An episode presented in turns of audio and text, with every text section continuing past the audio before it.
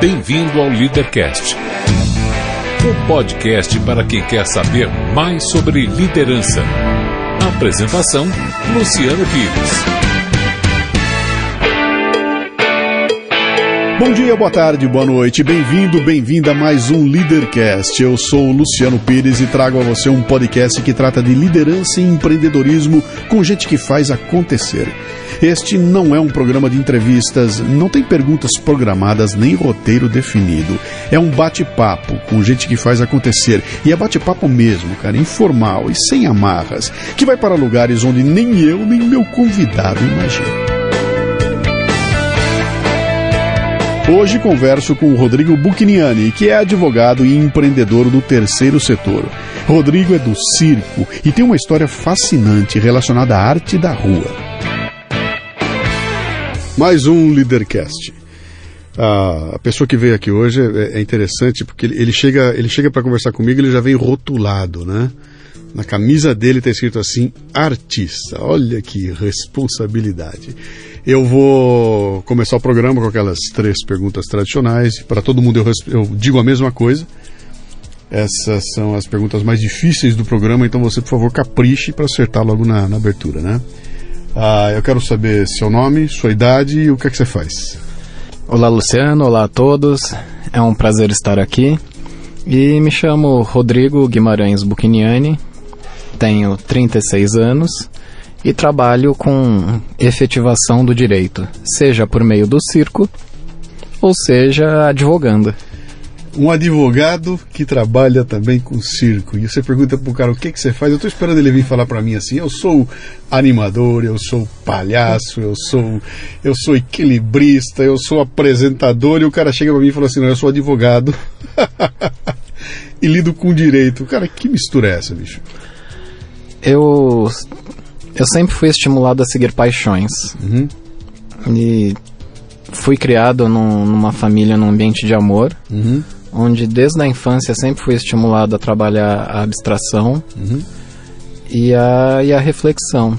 Então, com sete anos de idade já escolhi que queria fazer o direito. Uhum. E sem saber, por frequentar circo, quando eu tive a oportunidade aos 16, comecei a aprender e não larguei mais.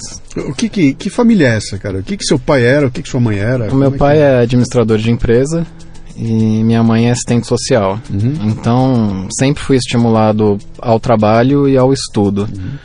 E ao trabalho e estudo com responsabilidade, também pensando no outro e que uma qualidade de vida está numa comunidade, não no indivíduo. Uhum. Cara, você fala para mim, para eu dizer, para eu pensar em duas coisas que são muito diferentes. Eu vou dizer o seguinte: ó, primeiro é um engenheiro e um artista de circo. Segundo é um advogado e um artista de circo, né? Não consigo ver coisas mais diferentes que essas. E essa tua combinação, eu quero explorar um pouquinho dela, né? Primeiro eu quero saber o seguinte: o que, que te leva pro direito? o que me leva para o direito é o sentimento de justiça, o sentimento de indignação, o sentimento de que eu posso realmente mudar o mundo. E o direito é uma ferramenta para isso, uhum. bem como a arte, muito mais forte, eu diria. Uhum. A arte surge na tua vida antes ou depois do direito? Surge junto. Junto. Porque na infância nós somos expostos a várias realidades, uhum. né? Então, tanto, não tenho ninguém na família que é jurista que trabalha com direito. Um primo, uma tia, mas a minha influência é de televisão e de livro, filme, uhum. do direito e do circo da família indo ao circo, né, na infância. Então eu acho que eu fui exposto a essas duas realidades. E quando a personalidade ali lá pelos seus 7, 10 anos já começa a se formar, eu optei, é isso que eu quero. Uhum. Né? Quero trabalhar com a justiça. É, e o circo é... veio depois. Legal, então é isso que eu queria pegar com você. Porque essa decisão de você fazer direito, ela deve ter pintado na tua vida, hum, tá bom, olha, gosto daquilo, acho legal, papapá, mas chega um momento que você vai falar assim, muito bem, vou me matricular na escola, e você aí devia ter 18 anos de idade, 17, sei lá. Com idade 7 anos de idade, num domingo de manhã, família ainda dormindo, eu desci a sala e liguei a televisão. E tava passando o filme Julgamento em Nuremberg. Sim. Isso eu tinha sete anos. Sim. Não entendi nada, mas aquilo me mexeu de tal forma que é isso que eu quero para a vida. É. Então eu já direcionei a vida focada para as ciências humanas Sim. e a aplicação do direito. Pô, que interessante, cara. Isso, isso já é um planejamento estratégico que surge lá atrás, cara. Porque Isso. você junta duas. Você junta duas disciplinas que normalmente andam separadas, né? Elas até não se conversam muito, elas não se falam muito, né? Mas você já teve uma visão interessante, que era usar o, o direito como uma ferramenta para poder, eh, digamos, eh, eu não sei se está certa essa aspa que eu vou botar aqui, né? Defender essa questão toda da, da liberdade de tomar as decisões, de você poder usar o criativo e tudo mais. Estou Tá certo eu? é? Super certo. O, o trabalhar com a arte significa o quê? Estimular a livre iniciativa, Uhum. estimular a criação, estimular o rompimento de determinadas barreiras morais. Uhum. A arte tem a função de cutucar a, a sociedade para a reflexão. E o circo faz isso há milênios. Sem dúvida.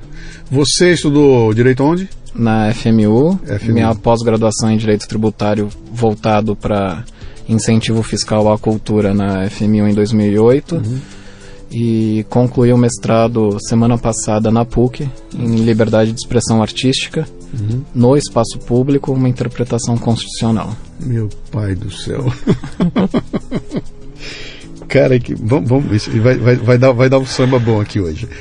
Ah, deixa eu te perguntar uma coisa, cara. Você está frequentando uma escola de direito, sentado no meio de 40 carinhas, 30 carinhas, 50, sei lá quantos eram, que onde esse teu discurso não cai muito bem. Eu imagino que você devia estar. o pessoal não entendia muito bem o que é que você estava fazendo lá. Era assim? Existia? Sim, você conseguia até ver? hoje.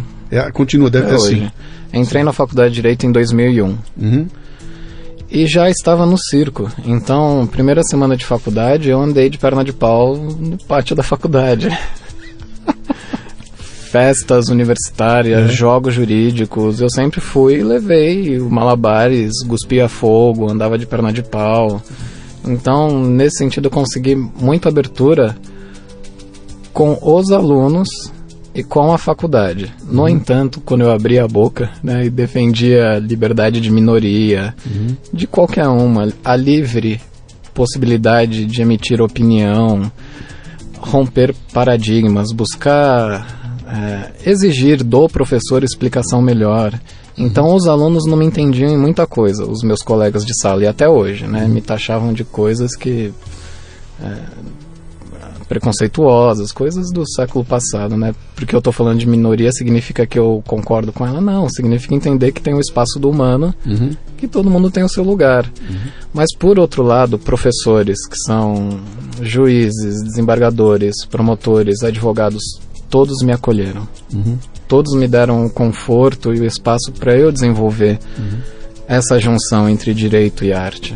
né? Como é que é ser o, o- o diferente da turma, cara? Você ser o cara que quando você chega, você sabe que os olhares não são os mesmos olhares que todo mundo dá um pro outro, porque afinal de contas são todos iguais. E aí aparece esse louco.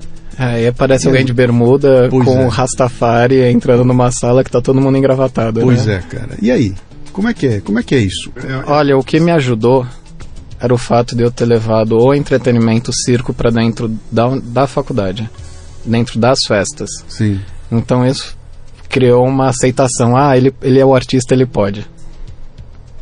Que é o equivalente àquele esquema do. Se sei jogar. Meu filho foi para os Estados Unidos e foi fazer um, um intercâmbio lá na. Foi para Chicago, se enfiou numa escola lá no centro de Chicago. Foi difícil ele se enturmar ali, porque era um brasileirinho branco numa escola com a maioria de negros. Ele tratando todo mundo igual, porque é o esquema É brasileiro. E ele vai lá, a primeira coisa que ele faz é pegar o cabelo dele, fazer o cabelo dele trabalhado que nem cabelo de negro, e ele vira uma figura que ninguém entende, porque é um branco que está como negro e não é um negro, não é negro e está como. Ficou uma confusão. Até o dia que botaram uma bola na frente dele e ele começou a jogar bola, cara. E aí, bicho, era o craque do time. Aí foi Uau, aceito. Pronto, foi aceito por todo mundo, né? É isso. Então, cara, que, que interessante esse negócio da, da- Do imaginário. da- pois é, mas de você, é, no momento em que você manifesta um talento, que é um talento que não é comum a todo mundo, você automaticamente passa a ser aceito por aquele grupo. Mas a ser aceito é uma coisa, ser levado a sério é outra, né? Como é que você lida com isso aí? É, até o momento que você, pô, eu tenho que provar. Durante o 2000 eu iniciei faculdade e junto com isso eu fui pro Farol, jogar malabares no Farol. Uhum. em- lá na Faria Lima com a Juscelino Kubitschek. Pra quê? Eu precisava treinar malabares. E treinar com malabares de fogo significa custo. Sim. Então eu não tinha dinheiro para ficar treinando no parque. Então o que eu optei? Ir pro farol, que lá eu ia ter o dinheiro do querosene, da condução e do alimento. Então eu não posso deixar de fazer um comentário aqui. Atenção, você que, como eu, é um coxinha e está nos ouvindo aqui agora no seu carro, você parou no farol e tem um carinha jogando malabares na tua frente aí. Esse cara pode ser um estudante de direito que está ali honestamente trabalhando e essa, essa moedinha que você vai dar para ele aqui agora, ele vai usar para pagar o- o- as necessidades dele, inclusive para poder continuar fazendo o curso de direito dele. Olha como essas coisas mudam a, a perspectiva da, da, da gente, né? Mas muito bem, você vai e, e eu eu estava esperando que você dissesse para mim que você se formou em direito, pegou o diploma e foi cuidar da sua vida, mas não, você fez a pós, você fez um mestrado, é isso? Saí da, da graduação com um livro publicado. A minha monografia, Sim, que no primeiro momento chamou Direitos e Garantias para o Circo, sim. sobre o enfoque do patrimônio cultural, imaterial e da ação popular, ganhou um prêmio do governo federal que viabilizou a publicação e que veio a se chamar A Palhaçada no Direito, o Jurídico no Circo. É o nome do livro? A palhaçada no direito e o jurídico no circo. Cara, que interessante. Então, o respeito, é claro que trabalhar com arte na sociedade, muita gente ainda não acredita, mas São Paulo é uma cidade conservadora. Uhum. Então, quando o ser humano que se propõe a fazer qualquer coisa tem uma postura de dignidade, uma hombriedade e uma educação, o respeito vem. Sim. Ele vai encontrar uma fase de, de conflito, de não entendimento. Que é o choque, né? É o momento o do choque. choque. Sim. Mas o circo e o direito ensinam a resistir. Uhum. E com o tempo, e com as pessoas vão vendo que aquilo que você fala é aquilo que você vive, Uhum. aí o respeito vão vindo e as coisas vão acontecendo. Sim. Você, você pratica o direito hoje? Você advoga? Você tem um. Advogo, tenho escritório, Sim. advogo para a arte, para o entretenimento, Sim. né, em todos os seus aspectos. O artista tá tocando, teve a, a vizinha chamou o- a polícia porque tem barulho. Sim. Tô lá ajudando o artista. Sim. É para analisar um contrato com uma grande gravadora. Ah, vamos ver aqui os aspectos de direito autoral, os Legal. aspectos de licença, os aspectos de liberdade artística, Uhum. os aspectos de controle da, da dimensão de onde que está indo essa assinatura. Tá bom, é para o meio virtual, mas virtual onde só Facebook, é tratar essas balizas, né? Então, ser artistas e, e- e produtor ajuda também desse outro lado, de saber a complexidade que é, né? Tanto Sem- um sem quanto o dúvida, outro. sem dúvida. Cê- que coisa interessante você está me contando. Eu tô, eu, tô, eu tô- eu tô viajando aqui, né? Que eu consigo ver você num determinado momento dividido em dois, quer dizer, um lado é a tua mente racional tomando a decisão de seguir pelo direito, porque aquilo vai ser uma tremenda ferramenta para você lá na frente. E do outro lado eu vejo o coração abraçando a arte, abraçando o circo e falando, cara, é aqui que eu quero. é, é, minha caixa de brinquedos é o circo, minha caixa de ferramentas é o, é o, é o direito, né? Como é que você contrabalançou essas duas coisas, cara? Porque normalmente é complicado, as pessoas tendem a jogar tudo num lado só e deixar o outro. eh, como é que você equilibrou essas, essas, essas duas coisas ao longo da vida? Bom, é, eu nunca tive carteira assinada, então eu nunca fui empregado de ninguém. Então, eu fui formado para ter um espírito livre, de seguir minha paixão. E minha paixão também significa estruturar o meu negócio. Sim. Então, desde a infância, eu sempre fui disciplinado com dinheiro. Seja o dinheirinho do final do ano que ganhava do tio, eu dividia em três. Uma para eu usar agora para comprar bala, o outro para daqui a alguns dias e o outro para um tênis que eu queria, que eu só sabia que ia ter no final do ano. Então eu passava o ano inteiro nessa didática. Quem te ensinou isso? Ah, aprendi em casa e desenvolvi sozinho, né? Sim. assim, de seja pelas necessidades que a família vi- viveu ou pelos locais de ensino qual meus pais me colocaram, né? Estudei no- na escola Paquembu, depois estudei no Dante Alighieri, depois eu fui para FAP, depois fazer direito e estou fazendo direito na PUC. Então, Sim. eu já parto de um de bases de partida de ensino que já estimulam também a, ao empreendedorismo. Tenho um, en- um medo enorme, um medo enorme. de não conseguir pagar a conta, de não conseguir estruturar a família, de não conseguir. Mas se até hoje eu estou conseguindo conciliar e tá abrindo portas, uhum. seja do plano do direito, dentro da própria OAB, que a gente está numa batalha de criação de, de uma comissão para estudar melhor o que significa o circo, parques, enfim. E a gente espera que a OAB aprove, como também na militância direta, de socorrer o artista e ou como produtor, né? Uhum. Que agora que a gente tem a Noite da Rose e a sociedade começou a entender, os convites começam a aparecer, Sim. inclusive financeira. Sim. Então a gente vai equilibrando com planejamento. Eu sei que hoje eu tenho, amanhã eu não sei. Então uhum. se hoje eu tenho, eu vou dividir em três. Sim. O teu pai era, era, era empregado de algum lugar ou era sim, dono do seu próprio sim, negócio? Ele tinha um emprego? Tinha. tinha um emprego. Meu pai trabalhou para a Volkswagen, para a Honda é. e hoje ele trabalha para uma empresa de de representação de, de produtos para laboratório. Tá. Tua mãe? Assistente social. Mas também trabalha para uma empresa? Minha mãe foi servidora pública federal. Nenhum dos dois tem esse espírito de ser empreendedor. Mas os meus avós têm. Seus avós têm, tá. Aí eu, eu, gosto, eu gosto de investigar isso aí para ver. Cadê o espelho, cara? Onde é, onde é, que você olhou e falou, cara, eu vi ali e vou atrás daquele, daquele caminho lá, né? Eu acho. Eu, quando, quando o ser humano vem ao mundo, o DNA já vai direcionar muita coisa e o ambiente que ele está imerso vai reforçar isso uhum. ou vai dar para um outro lado. Então, meus pais nunca foram empreendedores. Uhum. Mas meus avós, a tradição italiana por parte de pai, todos. Uhum. A tradição portuguesa nordestina da minha mãe, uma boa parte. Uhum. Então eu acredito que o DNA, a, a transmissão de força e de conhecimento, está uhum. no DNA sim. E, e, eles já sabiam que você ia seguir por esse caminho da independência e tudo. Eu quero dizer assim, no, no dia que você foi na, na colação de grau, que você tava bonitinho lá. Com... Não, tava de sapato de palhaço. Você não botou nem na buzina. cabeça. Não botou nem na cabeça o. o... Mas recebeu um canudo. Recebi.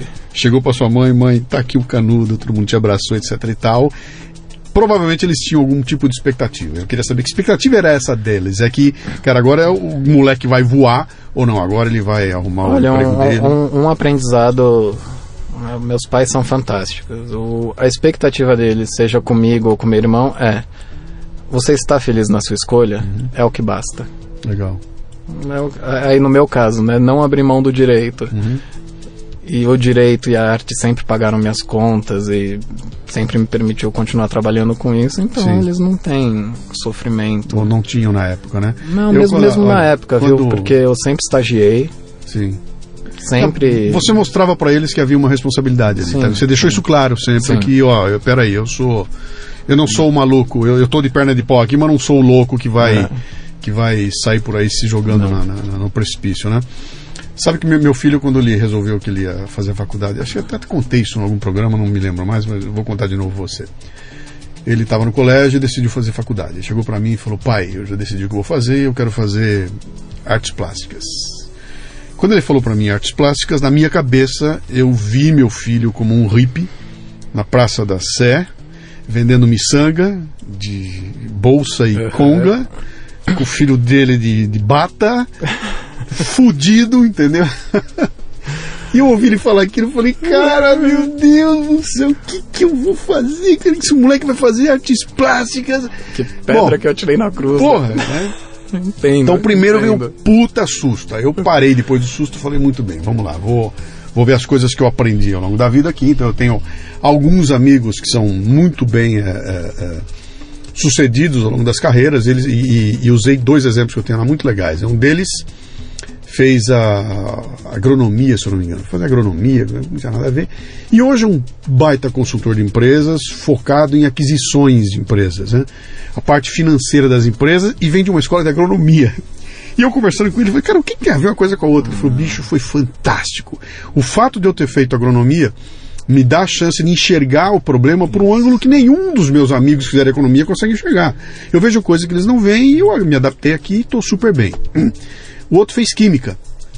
Se formou em química e não sabe a diferença. Sei lá, cara, ele não, ele, ele não, sabe nada de química, porque o dia que ele se formou em química, ele entrou numa empresa, foi trabalhar em vendas. Bom, o cara virou presidente de empresa nos Estados Unidos, é um executivo super bem sucedido e que não tem nada a ver com a formação de química dele, né? Aí eu virei pro meu filho e falei, bom, legal, você quer fazer, qual é a melhor escola de artes plásticas eh, aqui no Brasil? Pô, pai, é a FAP. Legal, você passar, eu vai fazer. Passou, foi fazer, foi, tirou seu diploma de artista plástico, foi trabalhar numa produtora de vídeo, virou diretor de criação da produtora de vídeo, que eu olhei para aquilo e falei, puta, já não, não, Que legal, ele, ele tá como diretor porque ele tem uma formação que vem da área de artes plásticas, não quer funcionando. Cara, e hoje tá montando um business focado. Eu não vou me lembrar o nome daquilo, mas é o seguinte: ele faz hambúrguer. E ele montou um, um, um, business que é focado no encontro das pessoas. Né? Num determinado dia, ele reúne num lugar X pessoas e lá tem um evento em que ele vai fazer um hambúrguer, que é um hambúrguer espetacular. E aquelas pessoas, durante duas, três, quatro horas, vão se conhecer, gente que nunca se viu na vida, que tem em comum amar o hambúrguer, e aquilo vira um evento que tem tudo a ver com o relacionamento, né? E eu vejo aquele moleque e falo, cara, esse é o moleque que foi fazer artes plásticas lá atrás, ou seja, uh, o que ficou de lição para mim é muito clara, cara. A formação tem que ser boa. E não importa Isso, em que é que você vai fazer. Isso. Cara, não me interessa se é matemática, se é geografia, se é... Cara, faça a formação boa. Lá na frente isso vai refletir de algum outro jeito. O importante é que a formação seja boa e o fato do teu menino escolher fazer. Permite ver o que ninguém vê. Claro, ele tem visões que as pessoas não têm. E a gente tem uma sociedade que está muito acostumada, né? Eu vou fazer engenharia e logo serei engenheiro e vou me aposentar e vou morrer como engenheiro lá na frente. Cara, não é bem assim, né? Talvez a, a, a, a profissão que está te esperando lá na frente nem existe ainda, cara. O dia que você se formar vai ter um treco que ninguém faz ideia que existia. Isso. Cabe a mim, como pai, sabe, não tolher. E acho muito legal isso que você falou, que os seus pais eh, sacaram a jogada e falaram, moço, vai. É. Mas houve uma contrapartida. Eles, eu tenho certeza que eles foram assim porque eles viram que você era um cara que demonstrava ter responsabilidade, né? Muito bem. Vamos ao circo? Vamos. Muito bem. Aí, como é que o circo entra na tua vida, bicho? Uh, na infância, mas eu me iniciei no circo aos 16 anos, no colégio. Já haviam amigos que praticavam malabarismos e pirofagia, que é técnica de cuspir fogo. Uhum. Me aproximei deles e a gente montou um grupo de treino e de ensaio e ficava é, na hora do recreio ensaiando, viajava pra praia e ficava ensaiando. Aí começaram os primeiros convites, né? Uhum. Então o pessoal via uma trupe mambembe de circenses ensaiando na praia, chamava para fazer a mesma coisa dentro da, da casa noturna. Sim. Aí começou também o diálogo com, com dinheiro, com poder econômico, né? Foi passando o tempo, eu me mantive nesse diálogo com, com a arte circense, fui fazer recreação infantil, mas sempre com, com circo. Do, aí dos 18 aos, aos 21, isso. Aí eu entrei na faculdade de Direito, rompi com um trabalho de, de de educação infantil, de, tra de, trabalho infantil, né? Porque o que eu fazia? Tinha um restaurante, aí montava pintura, montava e ficava lá cuidando. Sim. Aí quando entrei na faculdade rompi com isso, comecei a estagiar e comecei a ir pro farol. E junto com isso, lá pelos idos de 2002, 2003, eu me vinculo a um coletivo de circo chamado Circo no Beco, que existe há 12 anos na Vila Madalena, que também são circenses que ocupam espaço público e lá eu fiquei por sete anos. Lá no Circo no Beco eu produzi mais de 50 espetáculos e três festivais de circo e espetáculos de rua, com muitos parceiros e todos independentes, uhum. ao chapéu. Paralelo a isso. Ao com... chapéu significa vou fazer uma performance e tem um chapéuzinho das pessoas isso. vão jogar alguma coisa ali dentro. Isso. Tá. Porque faz parte também da, da formação de público, né? Uhum. O, a, o período da ditadura militar fez com que gerações se afastassem do espaço público. Uhum. Então, pós 88, que é a minha geração, sou de 79, né? Mas no espírito lei da anistia já tem um, uma consciência de pessoas que estão buscando esse encontro com o espaço público. E o chapéu é um diálogo real e efetivo com essas duas possibilidades, né? Do transeunte e da arte.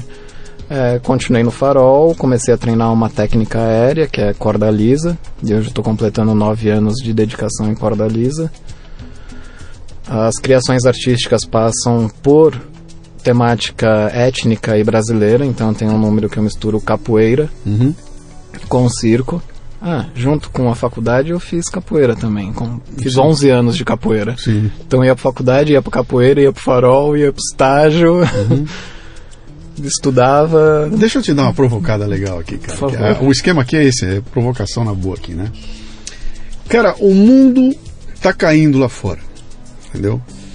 Tá uma loucura, tem gente perdendo emprego, bicho, os caras estão morrendo na esquina, tem o Zika vírus, tá choveu e caiu um negócio lá, vão prender o Lula, bicho, tá uma confusão sem tamanho aqui.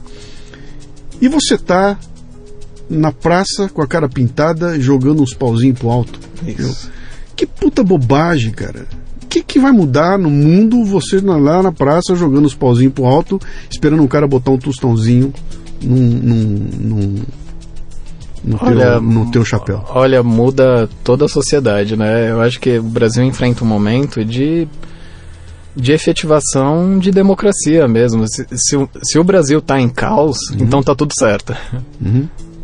Quando parar essas discussões e essas tensões e essas ansiedades, aí a gente vai entrar num outro grau de desenvolvimento. E que a arte serve para mostrar isso, calma, o tempo não é o do imediato. As coisas não precisam ser a ferro e a fogo. O simples fato do cara tirar o olhar do celular assim, porque fulano tá preso e ver o palhaço ali, já traz uma outra perspectiva de relação com o tempo e de esperança. O fato do chapéu é uma construção social. Na Europa, isso já existe há séculos. né? Lá na Europa, quando uma família vai é, consumir um, um espetáculo de rua, cada um pelo menos tem 50 reais ali para colocar no chapéu. Então, só aquela família já leva 200, vai pensando em, em reais. Aqui ainda está muito longe. Por quê? O, o pessoal está acostumado de que cultura é em shopping center gastar com estacionamento, pipoca e, cinema. Sim, sim. Eles ainda não têm a formação ou a educação de base de entender que eu também posso ter arte aqui no meu bairro e vou contribuir de igual como se fosse no shopping. Você está falando uma coisa que para mim é, é- é caríssima para mim, né? Porque ela tem a ver com muito com o trabalho que eu faço, né? Eu faço um podcast. E o podcast, por tradição, como a maioria das coisas que estão na internet, é de graça, cara. Você faz e dá. É. Né? Faz o blog e dá. Escreve e dá. E tá todo mundo acostumado com o dá. E na hora que você fala, bom, bicho, isso aqui meu custa manter. Eu preciso do- de uma grana, cara. Vem cá, você tá gostando? Tô. Então, bicho, dá uma retribuição para mim uma bobagem. É, porra, já tá pedindo esmola, cara. Começou. Por que, que eu vou pagar por isso aí, né? Então, no meu ponto de vista, eu diria que a, que a, a discussão toda está na incapacidade que, que, que, que algumas sociedades, a brasileira é assim ainda, tem de enxergar valor naquele cara que está de cara pintada na Isso. rua e que parou na minha frente do farol e fez alguma coisa ali durante alguns segundos. Eu olho para aquilo e não vejo valor nenhum. Logo, se eu te der uma moedinha, será uma esmola. Não será a minha contribuição para dizer você, Robson, Obrigado, cara. Você me deu 15 segundos de prazer, cara. Eu tirei o olho do celular, eu esqueci dessa loucura toda porque eu vi você fazendo um negócio com puta talento e eu tô sorrindo. Cara, isso aqui vale. Toma. Eu tô te retribuindo, não importa quanto eu tô te dando. Eu tô te dando como uma retribuição pelo valor que você Isso. acabou de me dar. Essa, essa Esse é o ideal. esse é o ideal. E quando você falou aquela história da Europa, dizer, me parece que lá há essa. O cara que chegou lá falou muito bem: estou indo lá para alguns momentos de diversão. Quem me der essa diversão merece que eu dê de volta o valor, porque eu reconheço o valor que você me dá. E aqui a gente está muito longe disso. As pessoas não reconhecem o valor e fazem questão até de tirar uma vantagem, né? Porque, Isso. bicho, e eu cansei de ouvir isso, cara. Imagina que eu vou pagar para baixar o teu programa. Eu falo, cara, 30 minutos de conteúdo, bicho, eu tive que fazer. Ah, mas você já botou um patrocinador aí, cara. Você não precisa. Essa Isso. discussão do valor está totalmente desandada e eu acho que isso é uma grande explicação das situações que o Brasil vive hoje. né, É a incapacidade de valorizar as coisas corretas. Não tem senso de, de, de- Não tem uma escala de prioridades né, no que é valor. Então eu olho para aquilo. Eu sou capaz de gastar 200 reais para entrar numa balada. Eu pago 15 pau numa cerveja quente. Compro o DVD de plástico de um grupo de acrílico que toca uma música que é um funk de, de, de, de mentira e saio de lá, acabei de deixar 400 pau lá dentro, vou embora para casa e aquilo tudo desapareceu, né? E aí na hora que eu vou comprar um livro, puta, cara, 30 reais é muita grana É. para pagar num livro. Eu não consigo ver valor no livro e eu vejo valor naquela macaquice toda, né? Então tem alguma coisa errada nesse processo. E eu acho que isso torna a tua vida como artista mais difícil. Me fala disso. É, é verdade, as pessoas hoje em dia, eu acredito que seja por força da, da evolução da tecnologia, né? Eu acho que o mundo virtual, acho não, tenho certeza. A internet veio a, a desequilibrar a relação de tempo e de conteúdo das pessoas. As pessoas hoje vivem num universo cheio de conteúdo, mas é todo o conteúdo que chega nelas e dos, do conteúdo que chega, as pessoas absorvem. Lá na Praça Roosevelt, quando a gente faz a Noite da Rose, isso fica muito claro. Você tem duas horas de espetáculo que as pessoas não olham para o celular. As pessoas precisam desse conteúdo. As pessoas, quando elas se confrontam com a arte, a arte ali na, na Praça Roosevelt, é nítido de ver como as pessoas querem cultura e querem conteúdo. Às vezes um- parece uma bobagem o palhaço tropeçar, mas não. A pessoa está se identificando no erro. Pô, errei com meu filho, errei com a minha esposa. Até porque o- aquele, aquele tropeção é estudado. É, muito Ele- estudado. ele é muito- es- ele é por muito- anos, ele é repetido, ele é dosado, para quando feito, buscar a sensação e a explosão do sentimento mesmo. Uhum. É... O, o- com relação ao conteúdo e, e poder econômico, sim, o artista aqui no Brasil ele tem que ser multifacetário, ele tem que trabalhar para várias companhias, ele tem que fazer festinha infantil, ele tem que ir pro farol, ele tem que. Mas a realidade do artista não é tão diferente quanto do assalariado também. Ou ele tem que ter uma disciplina com esse orçamento e com essa opção de vida, ou ele vai ser engolido pelo consumo e pela vontade dos outros. Uhum. Então, é, os artistas existe um mercado só de artistas, existe também um mercado de artistas novos chegando nesse mercado. E o que falta para o artista realmente conseguir sobreviver desse mercado é ele se preparar enquanto empreendedor. Uhum. Porque quando ele estiver preparado como empreendedor, ele vai entender aonde buscar esse recurso econômico. O que é uma equação complicada, porque, cara, eu sou um artista, eu quero me entregar de corpo e alma à minha arte. Não vem me falar que eu preciso falar com o banco, cara. Eu vou ter que fazer uma planilha, bicho. Não me enche o saco, cara. Eu sou um artista, bicho. Me deixa compor, me deixa extravasar minha arte. Não me enche o saco com fazer conta. E essa equação é complicada, não é? É, eu como artista, eu penso diariamente sobre essa, essa agenda e como eu organizo isso, né?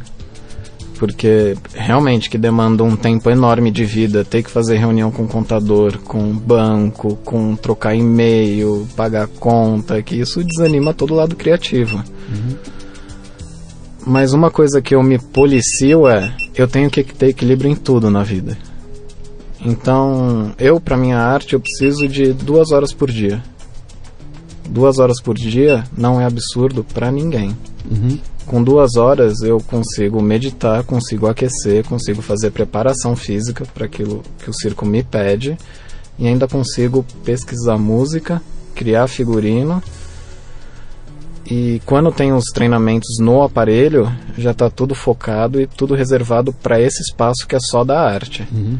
Então chega um momento que eu desligo o celular, pode estar correndo o prazo, pode estar, mas eu me dou posso pagar a multa, Uhum. mas me dou esse respeito de ter essa disciplina da criação. Então, disciplina, essa é a palavra-chave que você que você colocou aí, né? Quer dizer, aquele, aquele momento. Eu estou fazendo um programa agora aqui, eu estou montando o, o- o programa número 500 do Café Brasil e, e ele trata dos mutantes, eu conto a história dos mutantes, né?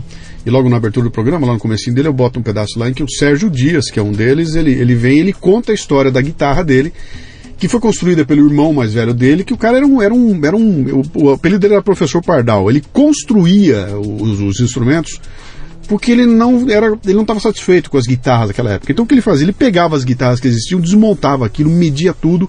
Ele foi estudar a dinâmica do instrumento Stradivarius Uhum. e montou guitarras. E o Sérgio Dias diz o seguinte, cara, nem os Beatles tinham o que nós tínhamos aqui em termos de ciência de instrumento musical, né? Ah, e eu coloco aqui e falo o seguinte, dá uma pausa aqui. Vocês estão sacando o que, que eu estou falando aqui? Os, os Mutantes não eram três meninos talentosos que sabiam fazer música. Era isso, mas tinha por trás uma preocupação com o envolvimento, com a parafernália técnica, com a capacidade de você inovar, inclusive nas coisas que estão em volta, a organização do ambiente onde eu vou estar, a questão da iluminação. Eles tinham uma visão daquele que, que falava, cara, isso aqui é um grande espetáculo onde um pedacinho sou eu entregando a minha arte. Em volta de mim tem uma organização que, se eu não pensar nela, no mínimo ou no máximo eu serei igual a todos os outros que estão comprando isso pronto e trazendo para cá, né? E você está me falando uma coisa muito parecida, quer dizer, é uma disciplina que tem que estar a serviço de você e não você é atrelado a ela. Quer dizer, não é por eu ter a disciplina que eu deixo de ser um artista. Isso. Pelo contrário, eu estou tornando mais efetivo o meu trabalho se eu seguir essa disciplina. Cara, não é fácil, hein, bicho? Não. Hã? É, requer muita renúncia. Sim. Muita renúncia. Me fala da renúncia. Ah, saber que os amigos vão viajar e vão festejar a vida por uma semana e falar não porque eu tenho que seguir uma rotina de treino, porque se eu ficar cinco dias sem mexer o corpo eu já perco o rendimento, isso me custa três meses de disciplina. Uhum. Ou é, quero comprar uma roupa nova, mas não, tenho que comprar um equipamento porque é isso que vai garantir minha vida. Uhum. Eu entrevistei nessa cadeira que está sentado aí o Kiko Loureiro. Kiko Loureiro, baita guitarrista, que foi agora para o Megadeth nos Estados Unidos. Ele é hoje considerado um dos grandes guitarristas do mundo, né? E ele conta a história dele, de como é que ele saiu ali de um bairro de São Paulo e falou: serei um dos maiores do mundo e vou treinar para isso. E ele falou: chegou um dia que eu fui colocado na parede, minha namorada chegou, ou a guitarra ou eu. E ele falou: a guitarra. e hoje o cara é um dos maiores do mundo, mas ele fala exatamente disso, cara. Eu renunciei a tudo aquilo que acontecia em volta porque eu tinha um foco, cara. Eu serei um dos melhores guitarristas do mundo, né? Cara, de novo, não é fácil. Isso não é muito de brasileiro, não. Cara. O brasileiro tem um esquema de, cara, vai levando e do jeito que der a gente faz e, e dá um time. Que é, você tá fazendo um regime? Para, é só hoje. É. Eu dar uma cervejinha aí, a gente leva na flauta, né? Me fala desse projeto que você tá tocando hoje, então. Como é que é o nome dele? A, a Noite da Rose Circo Uhum. começou em fevereiro de 2014 do encontro de três amigos na Praça Roosevelt.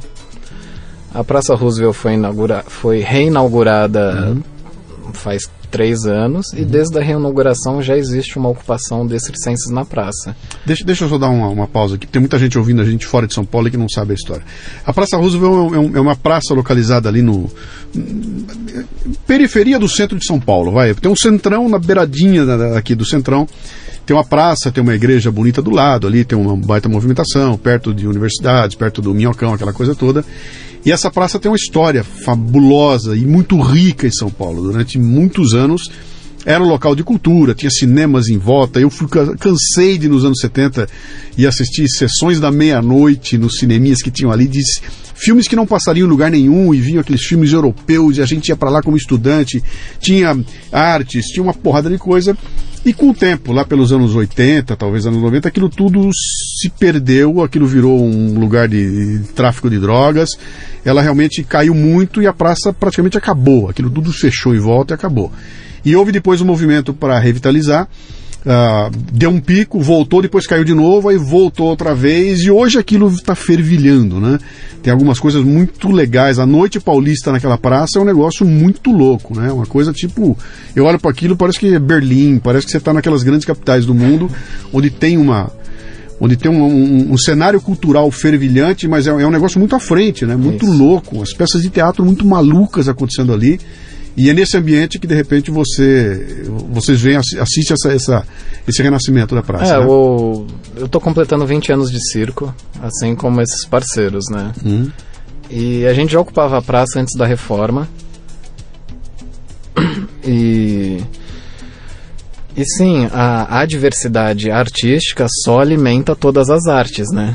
Porque a gente também tem ali junto com a gente o pessoal da dança, do teatro, do cinema, da fotografia, da, impre da imprensa, do cinema, do direito, das polícias, Do skate. do, skate, do mendigo, da criança que usa entorpecente, que na hora do espetáculo para, é incrível.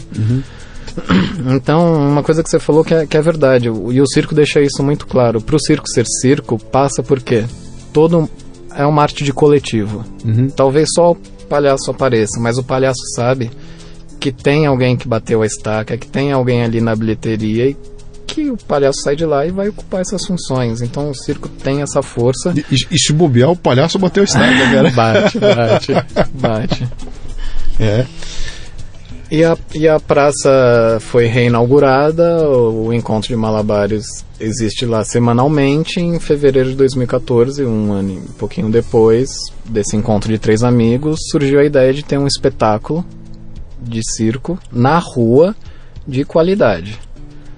É, há 20 anos cada um, então a gente tem, nós temos muitos amigos legais que também querem ocupar a cidade, estar na cidade, também querem fazer as suas experimentações de arte que não encontram espaço nos lugares privados, porque já quer o produto pronto. Então veio alimentar toda uma, uma possibilidade de artistas de, de se expressar. Então, desde então, pela formação em direito e pelo Herói, eu providenciei os trâmites burocráticos e a, e a parte de estrutura, que é, ah, precisa ter um trapézio, então precisa ter um ferro ali, ah, eu coloquei, precisa... E os amigos ajudavam na parte de marketing, na parte de, de imagem, elaboração de, de identidade visual, e assim foi estruturando. Juntos, fize- juntos como equipe de produção, os Bons Meninos, fizemos quatro edições na praça. O que, que é os bons meninos? É, um- É, a equipe de produção. É uma equipe de É, produção, tem a tá. Noite da Rose. Tá. Aí tem uma equipe de produção Tá. para viabilizar a noite. Legal. Chama os bons meninos. Isso. Boa. E juntos fizemos quatro edições em 2014. É, foi um... Só deixa eu entender, como é que é a edição? O que, que é, o que, que é a edição, quando você fala? É um, é um, é um, é um período durante Isso. X dias A cada três, quatro meses tem um espetáculo. que E fica em cartaz? É um dia. Ah, é um dia. É um acontece dia. um dia. É um dia. E acontece na, Na praça. praça, Não é que você vai chegar lá, não tá coberto, nada. É na praça. É na praça, é um espetáculo. É um circo a céu aberto. Sim, com as pessoas em pé em volta. É, na, sentadas a no última chão. edição passaram 4 mil pessoas pela praça. Hum. Em novembro de 2015. Que loucura. Todas sentadas no chão e nenhuma olhando para celular. Sim. Aí, ah, aí em 2014 eh, eu assumi o projeto, tanto com a Noite da Rose como equipe de produção, e esses amigos começaram a atuar como parceiros.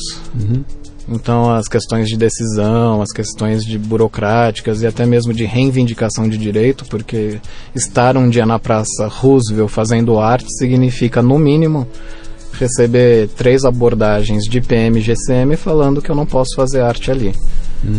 Então existe uma enorme colisão de direitos que a sociedade não vê. E os caras não sabem que estão falando com o advogado É, com a cara pintada. é. Aí isso? quando entra na argumentação, na educação, E aí, pode? Eles- Pode? Pode Claro fazer arte ou não pode? Claro que pode. Desde 88, o papel que a Constituição garante. Uhum. A arte é livre e pode ser feita. E se você interromper as pessoas que estão passando na rua lá? Você não está interrompendo o ir e vir Não, das pessoas? não, é você não está isso- tomando conta um ambiente que devia estar um Não, velhinho passeando não. e o velhinho não pode passear porque você O, fechou o- aquilo? o, o bem jurídico maior é a fruição do, de um direito cultural. E, Uhum.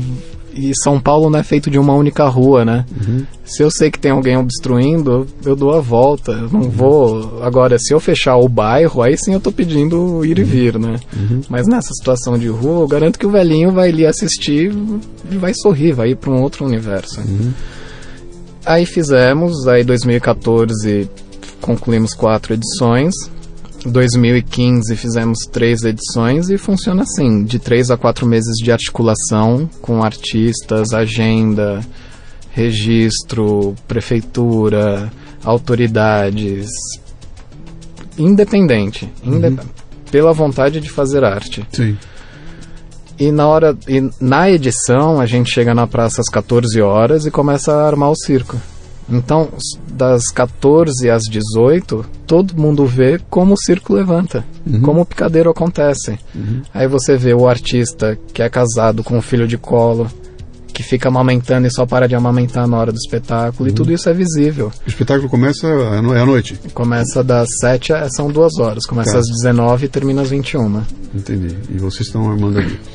Como- é, tem duas coisas aqui que você está falando, estão me coçando aqui, né? Eu vou te contar por, a primeira delas, por que me incomoda muito. É, ah, eu, eu, a primeira coisa, a atividade minha principal durante um bom tempo foi ser cartunista. Meu negócio é cartoon, eu desenho e, e eu amava fazer cartoon, ainda amo fazer, e a coisa que eu menos faço hoje é cartoon. E, e embora eu quisesse continuar com aquilo. Mas uma coisa que me pegou e me, me, me ensinou muito para o que eu vinha fazer no futuro era, um- um- era eu ficar inconformado de sentar, criar um cartoon, pegar, fazer a arte todinha e criar, ver aquela obra pronta, linda, maravilhosa, pegar aquela obra, de repente publicar no jornal e acabou. No dia seguinte, aquele é o jornal de ontem, vai ser jogado fora e o cartoon acabou. E ele jogava numa gaveta e eu falo, cara, puta esforço pra fazer o cartoon e o cartoon foi embora. Bom, Dias de trabalho. Aí eu comecei a fazer o programa Café Brasil na rádio. né? Comecei a fazer em rádio em 2005. E de novo, o programa tem meia hora de duração, 25 minutos. Puta trabalheira, vou lá, faço o programa ao vivo na rádio. O programa ia ao ar e acabou. E no dia seguinte eu falava, cadê o programa? Já foi, cara, já não tem mais, né? Quando o podcast surge, ele surge e fala, bom, então não acabou, peraí, o programa existe, ele está aqui, eu posso fazer com que mais pessoas ouçam. E mais importante, a- a- foi uma visão que eu tive de realizar meu trabalho já pensando nos desdobramentos. Então eu não faço mais um cartoon hoje. Eu, eu olho para o cartoon e penso no cartoon como o cartoon em si, que depois vai virar a ilustração do livro, que vai virar um chart na minha palestra, que vai virar um texto em cima do cartoon, e aquilo tudo desdobramentos e uma porrada de coisa. Quando você vê, você fala, meu, de onde veio tudo isso? Veio daquele cartunzinho, né? O programa eu estou desenhando o programa, escrevi o programa. Um pedaço do texto virou um post no Facebook, o outro pedaço virou um pedaço do meu, do meu livro, um pedaço dele virou o meu artigo da semana, o outro pedaço outro artigo, a música está aqui. Então ele, ele tem um desdobramento gigantesco que é uma, é uma faz parte do meu jeito de criar. Então eu sento para criar, eu já estou pensando naquilo, né? Você quando fala para mim do espetáculo, eu consigo ver toda essa armação que é, é- é- é- é, de Difícil, planejamento trabalhosa, difícil. Aí de repente exige. chega um dia e é um orgasmo, cara. Pum! Acabou. Terminou o orgasmo, acabou. Recolhe tudo isso aqui, leva embora, acabou o espetáculo, não tem mais. E agora? O próximo Não, aí tem. Quando é o anos. próximo, quando é o próximo. Então. E aí, cara, essa, como é que é isso? Essa coisa de legal, o orgasmo foi maravilhoso, ele terminou e tudo se foi. Cara, aquela performance genial que aconteceu. Eu fiquei Só- seis meses trabalhando pra, esse, esses cinco Porra, minutos nesse único dia. Eu tinha um amigo que era é, músico, tocava em bailes de São Paulo. Ele tinha uma banda que eles tocavam em banda e ele falava pra mim arrepiado. Ele contava a história de um, de um dos músicos do banco, que era um pistonista bom pra cacete. Um belo dia dá uma luz nesse cara e esse cara faz um solo de piston durante um baile num clube que a banda parou. Eu tô arrepiado de contar essa história. A banda parou pelo solo que o cara fez. E nunca mais. O solo se perdeu e nunca mais ninguém viu aquilo, aquele momento maravilhoso que deve acontecer com vocês também, né? É. e aquilo se perde. Como é que é? Vocês estão trabalhando isso? Você está gravando para que isso sobe? Isso vai virar uma outra coisa? Tem um DVD? Tem- Como é que é isso, cara? O, o, sim, sempre teve uma preocupação com a preservação da memória, Uhum. Né, a parte de registro.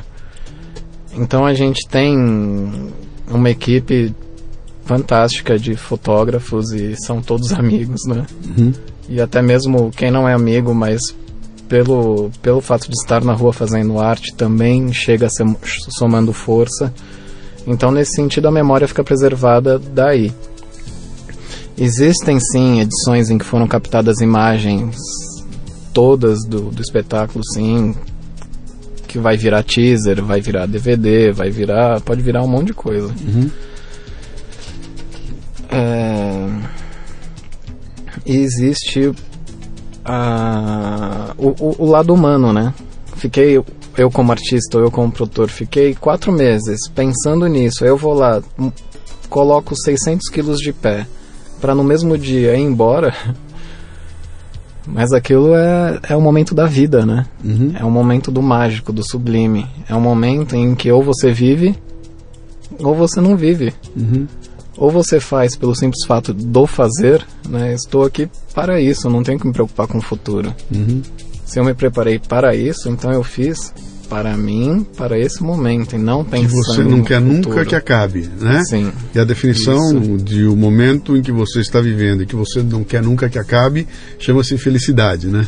felicidade o que, que é? É eu estar aqui Isso. e querer que não acabe nunca, Isso, né? porque é incrível. O, as- a gente fica, vai, o, o circo ficou na praça ocupado por. é, a gente fica seis, sete horas na praça, né? A gente chega, começa a montar, tem um espetáculo. Cada um de nós vive o eterno ali. Sabe que tá a conta gota, mas todo mundo é pleno. Você vê que todo mundo se doa pra fazer acontecer Uhum. e preservar esse espírito que é o que eu acho que é o de mais sensível, né? Porque a magia, a qualidade do espetáculo vai passar por isso. Isso é o sonho de qualquer líder em qualquer empresa do mundo, cara, é conseguir ter uma equipe que consiga encarar o seu dia a dia desse jeito, cara, todos nós juntos. Cara, isso, isso é a Marquês de Sapucaí, cara. É aquele momento único que eu vou dar o melhor de mim e vou fazer o melhor do espetáculo da terra, da terra e só vai ser bom se você for comigo. Isso. Se você estiver na entregue como eu estou entregue, aquilo cria um momento que contamina todo mundo, né? Por, por trabalhar circo e trabalhar arte, talvez isso fique mais evidente, mas eu tenho certeza que nas outras profissões também é assim. não há dúvida. Muita gente vem querendo ajudar, né? Aí eu pergunto, ah, o que, que você faz? Ah, eu sou trapezista. Ah, deixa eu ver seu número. Ah, então se apresenta no próximo. Ah, mas eu quero ajudar com produção, quero ajudar isso, quero ajudar aquilo. Mas você sabe fazer? Ah, não sei, mas quero aprender. Não. Então só venha como trapezista. Porque o rapaz, para montar o som, é um outro parce- parceiro que entende, ele só vai fazer isso. Então eu, eu vejo que, o, que esse ambiente de harmonia em equipe passa por isso, deixar muito claro a função de cada um e que ela fazendo o que ela já sabe, a coisa fica mágica, fica super colorida, né? E, e, bom, pelo que você está comentando aí, e- esse é o, o, o- dia do espetáculo, é o grande momento para você. Ele acontece três vezes por ano, é isso? Quatro vezes por É, ano? são três edições ao ano, Três na praça, né? Tá. Eu entendo que isso não é teu business. Esse não é o teu negócio que te gera o dinheiro que paga as suas contas. Tô certo ou tô errado? Olha, depende, viu? Porque estar no mundo e com pessoas significa networking e vários negócios surgem a partir de encontros. É, de novo, é, é- é a mesma coisa que eu falo pra você aqui. O que, que eu ganho com o meu podcast? Bom, eu ganho todo mundo me ouvindo, falando meu nome, e uma hora um cara vai me chamar fazer palestra vai me pagar por isso, né? Mas o podcast não é o meu business. Meu business é a palestra e o podcast é um caminho para que eu possa ganhar com a palestra. No caso ali, me parece é aquele povo todo que você mobilizou naquele dia, excetuando o cara que te alugou equipamento de som, aquilo tudo não é o business dele, Não, vida até, deles. até o equipamento de som é de parceiro. Também é, tá no jogo, você não tá nem pagando por aquilo. Não, tá todo mundo empreendendo. Isso. Então, como é que você remunera esse empreendimento de uma forma que não seja com o prazer de fazer energia? Eu quero saber o seguinte: como é que você custeia isso tudo, traz para dentro o dinheiro que vai te proporcionar fazer de novo, de novo, de novo? Ou isso não tá no jogo, não interessa? Não, não interessa. Nesse o o prazer de estar na rua e fazer arte é muito maior Uhum. do que qualquer dinheiro. Você não está preocupado com a lei Rouanet, com o Não. Estado te Não. bancar isso bancar Não. aquilo. Aquilo é um, é um empreendimento mesmo, de, de gente abnegada que está construindo algo. Eu tenho o Circo Herói, é o Circo Herói que coloco todos esses equipamentos. Então o artista vem para ser o artista, o operador de som vem para ser o operador e tudo funciona. Como também quando o Circo Herói precisou, ah, eu preciso de caixa de som, preciso disso, preciso aquilo, os parceiros também. Sabe o que, que você está me, Colocaram. sabe o que, que você tá me descrevendo? Ah. A Wikipedia. A Wikipedia é isso. Os melhores programadores do mundo doaram o seu tempo para criar É. um treco muito louco, onde os ex- especialistas de assuntos vão lá, pegam o seu conhecimento e põem de graça. E junto esse povo faz um treco chamado Wikipedia. Uma coisa que eu acho que é da. tá cada vez mais forte com as gerações, né? O conhecimento não tem dono. Você tem que fazer para o mundo. O mundo vai reconhecer não o conhecimento colocado à disposição, mas a cabeça que fez o conhecimento ir para frente. Então, são pessoas que movimentam ideias, que movimentam o mundo. O patrocinador ou fomentador, ele entende isso. Que são as ideias que faz.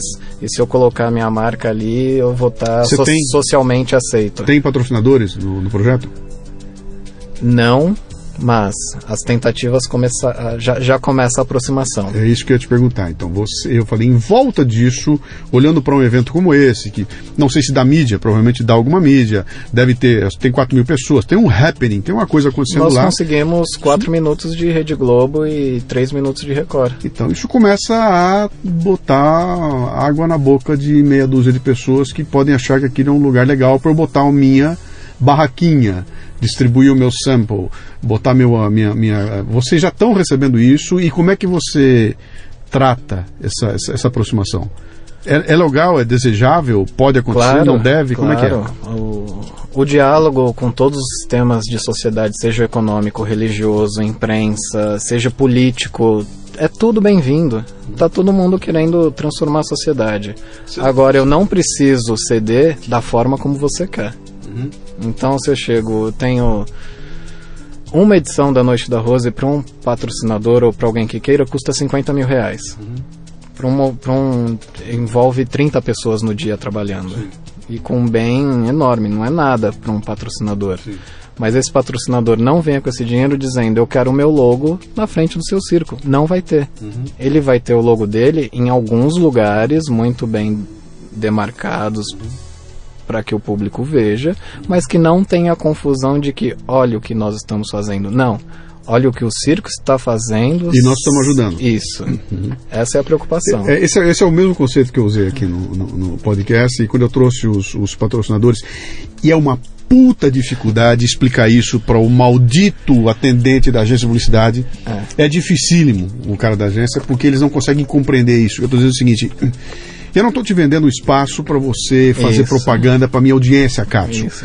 Eu estou te vendendo uma oportunidade de você dizer para minha audiência o seguinte: meu, olha como eu sou legal. Eu estou ajudando que o programa que você ama vá ao ar.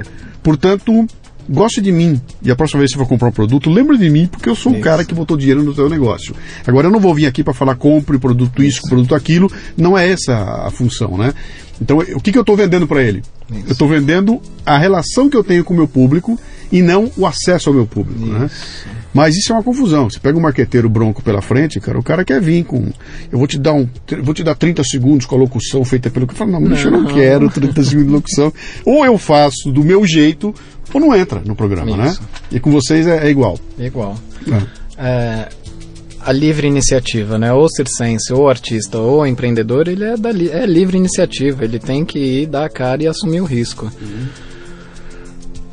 De- desse conjunto de amigos que fez a Noite da Rose acontecer, que em sete edições a gente reuniu mais de 10 mil pessoas em praça pública, estamos chamando a atenção de mídia grande, tá? A gente não está correndo atrás. Eles que estão vindo. Então existe um conteúdo aí que tem que ser preservado. E é isso que me dá a baliza de falar, vamos conversar? Não é no tempo de vocês. E o município de São Paulo ofereceu, no dia 20 de dezembro, nove datas dentro de teatros para a gente fazer o cabaré de variedades. Chegaram com uma proposta financeira que, pelo pacote, valeu a pena. E assim fizemos. Esse foi o nosso primeiro diálogo com o poder econômico, e ainda mais relacionado ao Estado, que é o município de São Paulo, no projeto Circo Vai ao Teatro. E foi um sucesso, sabe? Tudo foi muito claro. O, o- a ida para dentro de uma caixa preta para um teatro não descaracterizou o conteúdo e a, e a identidade que é a Noite da Rose, que é o que? Arte de rua e a cultura do chapéu. O chapéu foi passado dentro dos teatros com todas as anuências e todos os diálogos, porque a gente conseguiu colocar um argumento de conteúdo forte. Não estamos inventando o chapéu, o chapéu é milenar.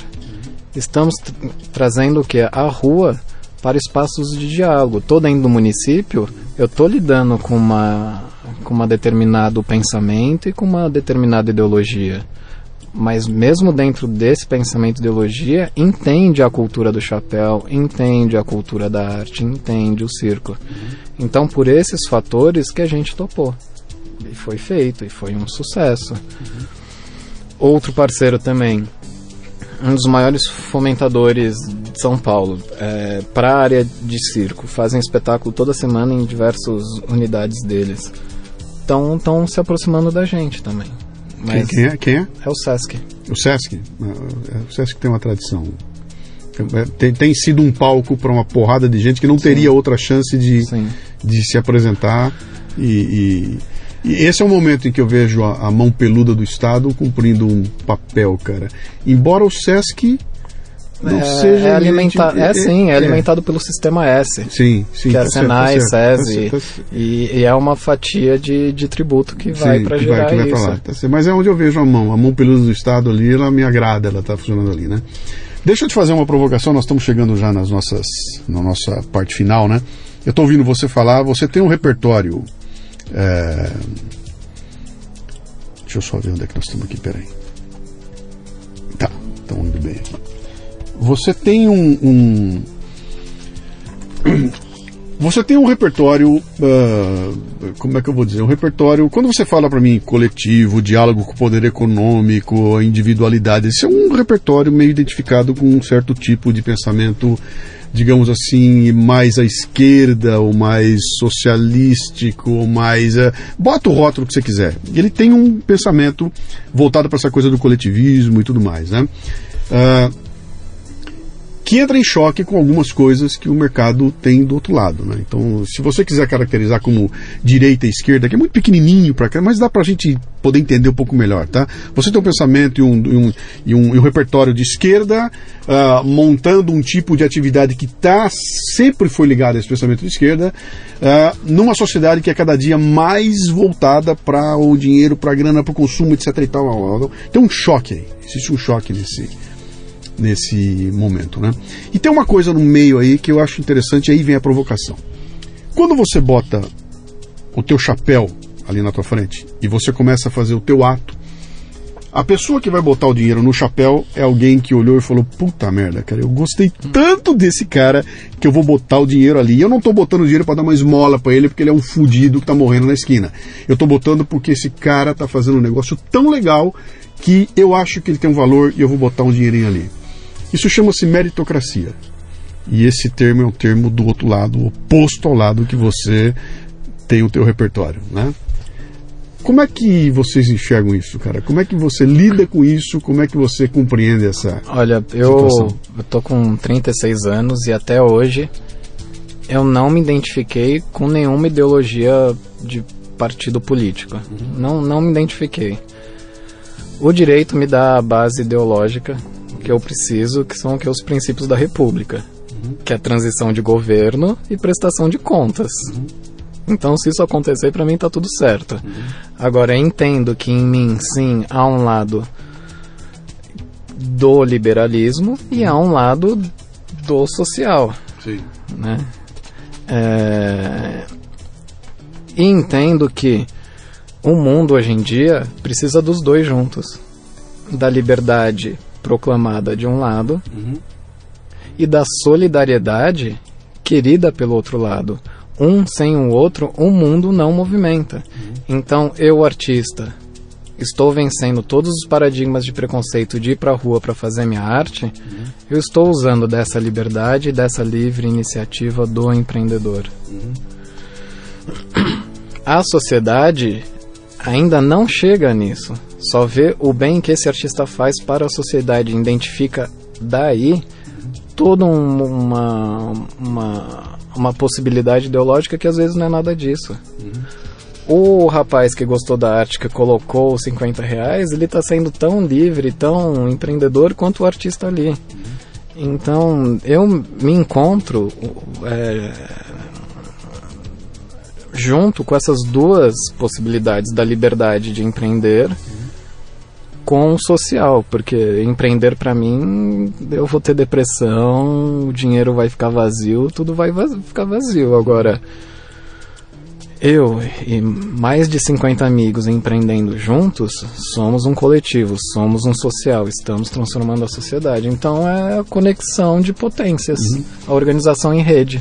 Isso está claro em você, porque você é um indivíduo como é que você combina essas duas coisas de forma. Quando você sentou aqui e falou assim, eu sou advogado e sou artista de circo, ao mesmo tempo eu falei, cara, tem um nó aí, bicho. Onde é que esse cara trafega? E você trafega numa linha interessante, cara, que é exatamente na na combinação dessas coisas, mostrando que uma depende da outra. Cara. Se eu não tiver uma economia redonda que incentiva você a empreender, que fala para você o seguinte, bicho, invista e se der Isso. certo, fique rico, por favor. Quanto mais rico você ficar, mais legal vai ser. Uh, sem isso, você não tem a base para poder fazer o social, cara. Então não adianta eu falar aqui, ver uma conversa que vou, vou dar para o Estado vai dar tudo para todo mundo. De onde vem esse dinheiro, Tchê?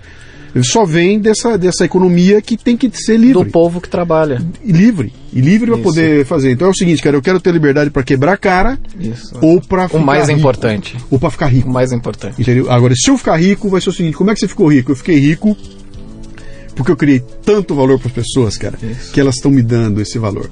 E, e, e, me deixaram ter esse sucesso. Assim como se eu não criar valor, eu vou quebrar, cara. E a hora que eu quebrar e me ferrar, não vai ter ninguém vindo aqui e falar, ô oh, bicho, vem cá, é. vamos dar um jeitinho. Não, cara. Eu corri um risco e sou remunerado pelo risco. Né? E esse risco produz riqueza, essa riqueza é distribuída e assim vai. Quer dizer, esse nível de compreensão de que as duas coisas têm que andar juntas é muito complicado. E é parte do que está acontecendo no Brasil hoje. Você está vendo, bicho? É, é, é, preto e branco, cara. É, é, pau direto, é briga, porque eu não vejo você como adversário, eu vejo você como inimigo e eu não vou atacar suas ideias, vou atacar você. É, essa dualidade é uma coisa é que, triste. Tá, que é, é, terrível, né? E Mas o, o, o, estudar o direito me tranquiliza um pouco com relação a isso, porque as pessoas só estão podendo fazer isso porque elas estão em democracia. Sim. Então, considerando que o Brasil só passou a ser livre de opinião depois de 88, porque as outras constituições caçavam a liberdade de opinião. Então as pessoas ainda estão num momento muito selvagem, mas o selvagem dentro do infantil. As pessoas ainda são muito infantis. E o, e o, infantil ataca o que? A pessoa e não a ideia. Uhum. Então é importante que tenha tolerância. Precisa, precisa amadurecer um pouco. É, precisa, precisa xingar mais. Precisa se ofender mais, precisa. Porque aí vai entender que só não. xingar não, não funciona. Sim, e você está falando um negócio interessante que é o seguinte, cara, é, é, se você está indignado, manifeste a sua Isso. indignação. Você não pode. Isso não se indignar, porque se eu me indignar eu serei considerado isso. um chato, eu tô nervosinho. Você, como assim você tá achando ruim, cara? Fica na fila aí, seu idiota. Isso. Na chuva, fudido isso. e não abra a boca. Porque se você dos 100 que estão na, na fila, você começar a gritar, 99 vão olhar você com censura. Onde já se viu fazer? Por isso que não muda, cara. É, todo mundo conformado, né? É. Cara, vamos lá, partir para o finalmente aqui. Uh, 36 anos de idade, empreendedor, tem casado, tem filho? Solteiro, Solteiro filho. Legal. Você está vivendo um momento nesse país aqui que é um momento cheio de surpresas, né, cara? Cada manhã que eu acordo, eu falo, deixa eu ligar o jornal para ver o que está acontecendo aqui, eu não sei o que vai rolar aqui, né? Como é que você vê esse, esse, esse caldeirão, cara? Você, você era bem jovem quando as mudanças começaram a acontecer para valer a partir de 88, com Isso. época do Collor, aquela coisa toda. Você era bem garotão, você já vivia uma realidade que é bem diferente da que eu vivi. Eu sou um, um poucão mais velho que você, né? Como é que você assiste isso hoje aqui? O que que, que, é que você vê desse Brasil? Como é que, você, que expectativa você tem para o que vem pela frente aí? Uh, com base nisso que você está produzindo e nas pessoas que você está conhecendo que estão indo consumir. Ah, dá para olhar para isso tudo e falar, cara, tem saída, tem esperança. Olha, trabalhar com o circo e com a arte, a primeira pergunta é: cadê a crise? Que crise que estão falando? É, a gente está num período de transição. Isso é claro para mim, claro, claríssimo. E daqui a cinco anos a gente já vai estar num outro momento. Eu concordo, concordo 125% com você. Então eu vejo que agora, já como todos falam de crise, todos inventam notícia, né? Porque quem trabalha com o judiciário, com a política e com o poder econômico sabe que essas três coisas dialogam a todo momento e nada é por acaso. Uhum. Então ninguém vai preso do dia para noite por acaso. Uhum mas sei que é o momento de chacoalhar também as instituições e principalmente as pessoas que estão fazendo as instituições, de botar uh, em xeque a ética dessas pessoas. Uhum. Porque uh, em cima de todo esse ataque, de toda essa confusão, de todas essas surpresas, eu vejo que as pessoas estão em busca o quê? de coerência, de ordem, de transparência, transparência, de, comprometimento, de Isso. entregar aquilo que foi prometido. E a, e a, gera, e a, a, a nossa Constituição tem tá completando 27 anos. Então é um nenê engatinhando. Mas ela já dá todos os mecanismos para alterar tudo que a gente precisa. Ela já fala assim: eu tenho, eu tenho o direito de pedir um esclarecimento por escrito. E se o servidor não me der, eu tenho a ouvidoria, eu tenho a corregedoria e eu tenho o processo administrativo e o processo judicial para me dar o apoio para efetivar isso. Uhum as gerações que estão vindo, a sociedade civil organizada, não importa a ideologia, mas elas estão usando desses instrumentos para chegar num terceiro lugar. Hoje está muito ou esse ou aquele. Uhum. O resultado disso é, um, é o que daqui a cinco anos, uhum. né? Que sem dúvida é algo melhor. Sem dúvida. Sem dúvida é algo melhor. A gente, nós passamos por um, por um impeachment cá entre nós até hoje mal explicado, porque aquilo uma hora, uma hora então, Olha, é, até hoje eu estou dizendo que o cara é inocente nada, cara. Eu estou dizendo o seguinte, a, a maneira como se explicou aquilo não é convincente, merecia cair, tá tudo certo, mas a maneira como se explicou aquilo não é convincente. De, de qualquer forma, aconteceu. E a gente teve o um impeachment, cara, e o Brasil melhorou muito depois daquilo, uhum. né? Então, essa prega... eu acho que esse choque que está acontecendo, e foi legal você falar a história do bebê engatinhando. Esse moleque tem que tomar um choque na tomada, cara. Senão ele vai continuar enfiando o dedo lá, bicho. Tomou um choque, opa, aprendi. Né? Botei a mão no fogo, queimei, opa, eu aprendi. Se não houver o choque, fica essa acomodação que nós estamos vendo aí, que vai levando, meu, dá um jeitinho aí, não vai acontecer nada. Pô, todo mundo faz, né? Porra. Esse é o momento de choque. Por isso dói. Por isso dói. O... Eu, eu já gosto dos choques, viu? Porque ou é pelo amor ou é pela dor. Sim. A gente tem um amor. Uma hora o, o, essa criança vai levantar e ela vai sentir a dor. Uhum. Né? Então eu acho que a gente já está caminhando para isso. É, as, é, eu por trabalhar com o direito e com a arte, um ponto de identificação é a observação para o mundo. E as pessoas estão cada vez mais reivindicando seus direitos. Mesmo sem saber se tem direito ou não, mas elas estão. Se vai efetivar esse direito, que é o que na delegacia fazer um BO ou no juizado de pequenas causas por causa do, do celular, não importa, mas elas já estão buscando essa prática. E isso é para buscar o que? Civilidade, respeito. Uhum. Tratamento igual, sabe? é, o que a gente vê na, na atual política. O detentor do poder, ele chega para um caminho legítimo, que é o voto. Seja a nível municipal, estadual e federal, porque os três merecem atenção. Agora precisa virar a página. Sim, você chegou ao poder, agora você não é ilimitado no poder, você tem que obedecer a regras, tem que estar sujeito a órgãos de controle. E quem trabalha com a política sabe que as forças são para o quê? Para impedir que, que isso aconteça em marcha lenta. Cabe a nós da sociedade civil ocupar esses espaços uhum. e é o que eu falei, eu, eu, postei hoje aqui, o cara escreveu para mim falou o seguinte, ah legal, eu também quero a mudança do mundo, eu quero... O que, que adianta ir na rua dia 13 e fazer barulho? E a resposta foi o seguinte, cara, ir à rua dia 13 e fazer barulho é igual a acender a luz da casa para mostrar pro ladrão que tem gente lá dentro. Isso. É isso, cara. É, Acendi a luz, tem gente aqui dentro, perfeito. não está abandonado, não está largado perfeito. e você não pode vir fazer o que você quiser. Isso. Então nós temos que ir lá para acender a luz. Maravilha, cara. Quem quiser te encontrar, quiser conhecer o teu projeto, quiser se aproximar dele, dá os caminhos aí. Como é que a gente chega até vocês? É, a Noite da Rose ela pode ser encontrada no Facebook. É só digitar lá na, no Facebook Noite da Rose Circo que vai aparecer. É uma Rose com S. Noite Rose da Rose. S, de onde vem esse nome?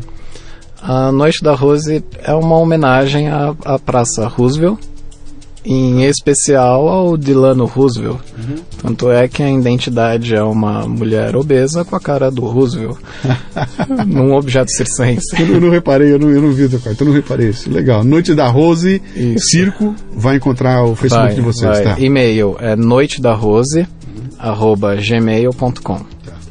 Tem um site também, o .com.br também? A gente tá, vai lançar o ar o noitedarose.com.br, Legal. mas existe um site sim, que é o WePix, né? Uhum. Noite da Rose, o WePix. Uhum. Então, Quer dizer, de qualquer forma, se quiser ver o trabalho de vocês, é no tem, Facebook Tem um canal no YouTube também, do, Opa. de de teaser, de clipe, Legal. de ambiente que é, que é a praça. Né? Pô, maravilha, cara. E quem quiser falar de circo, quem quiser conhecer um pouco essa tecnologia, como a gente faz para articular as pessoas, é, estamos à disposição e vamos ocupar as ruas com arte. Muito bem. Que bom, cara. Ocupar as ruas com arte. Que maravilha. Cara, parabéns pelo trabalho de vocês. Eu adorei, Obrigado. bicho, muito legal. Eu vou lá, eu quero ir lá, quero ir lá, mas eu quero Vai, ver vai, tudo, eu quero ver o vai. negócio saindo do chão lá, né? E, bicho, parabéns por essa, essa disposição que você tem. E mais, o mais importante, cara, é você conseguir fazer essa combinação, cara, conseguir andar com os dois lados eh, em paralelo e enxergar que um suporta o outro e fazer essa combinação. Cara, isso chama equilíbrio. E esse é um negócio mais em falta na sociedade. Esse é o rótulo que eu queria ter. Você tá rotulado de artista na camiseta, eu queria botar o rótulo mim escrito assim, equilibrado. Obrigado, cara. Eu que agradeço, Luciano, e obrigado a todos. Valeu.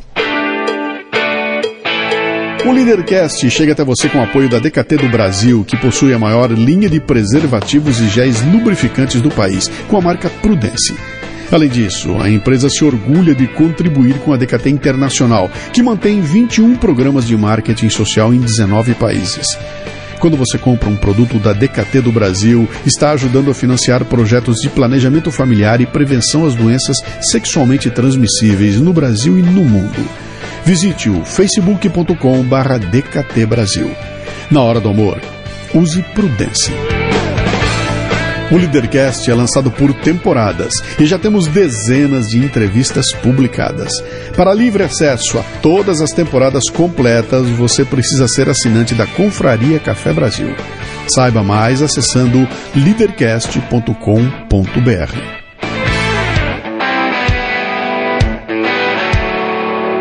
Você ouviu o Leadercast com Luciano Pires. Mais uma isca intelectual do Café Brasil. Acompanhe os programas pelo portal cafebrasil.com.br.